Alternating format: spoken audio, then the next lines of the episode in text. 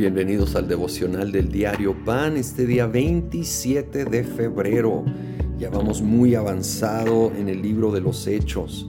Llegamos al capítulo 27 donde al fin Pablo lo suben a un barco, lo envían a Roma.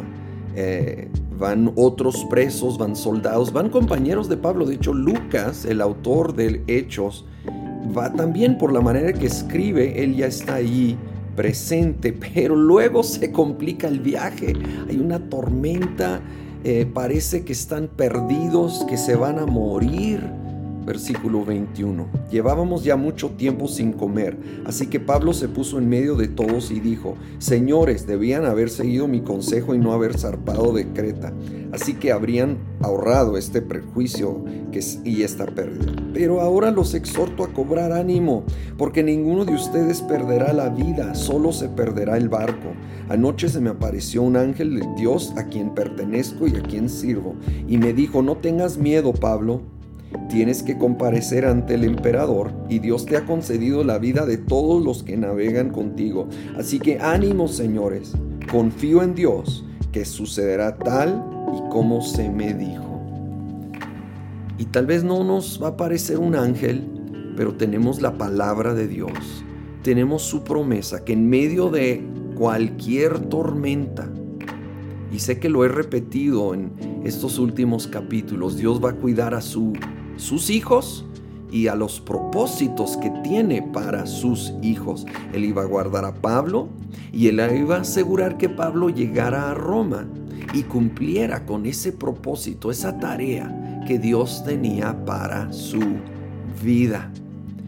Oh, que nosotros cobremos ánimo el día de hoy, aunque parezca todo perdido como en ese momento parecía para todos los que estaban en ese barco mientras Jesús está en nuestro barco, ese barco va a llegar a su destino, así como lo vivieron los discípulos de Jesús.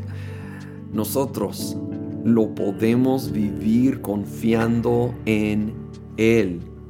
Y pasamos más adelante eh, ya al fin el barco se está destrozando llegando a una isla, versículo 42, los soldados pensaron matar a los presos para que ninguno escapara a nado, pero el centurión quería salvarle la vida a Pablo y les impidió llevar a cabo el plan. Dio orden de que los que pudieran nadar saltaran primero por la borda para llegar a tierra y de que los demás salieran valiéndose de tablas o de restos del barco. De esta manera todos llegamos sanos y salvos a tierra. Y es el mismo principio. El día de hoy creo que Dios es lo que está subrayando. Él causó que aunque se perdió el barco, aunque enfrentaron la tormenta, aunque unos soldados querían matar a, los presos, incluyendo a Pablo, Dios guardó a su hijo llegó sano y salvo. Lucas ahí se incluye, ¿verdad? Los que iban con Pablo. Y eventualmente él iba a llegar a Roma y cumplir esa misión de parte de Dios. Obviamente él no se la imaginó de esa manera, ¿verdad? No se imaginó tanta, tanta resistencia y dificultad y tormentas y peligro de vida. Pero Jesús iba con él en su barco. Y obvio, aquí el barco es una metáfora para la vida. Jesús va con nosotros en nuestro barco y ah, que como ha habido tormentas, ¿verdad? Pero Él nos va a sostener, nos va a guardar, nos va a guiar.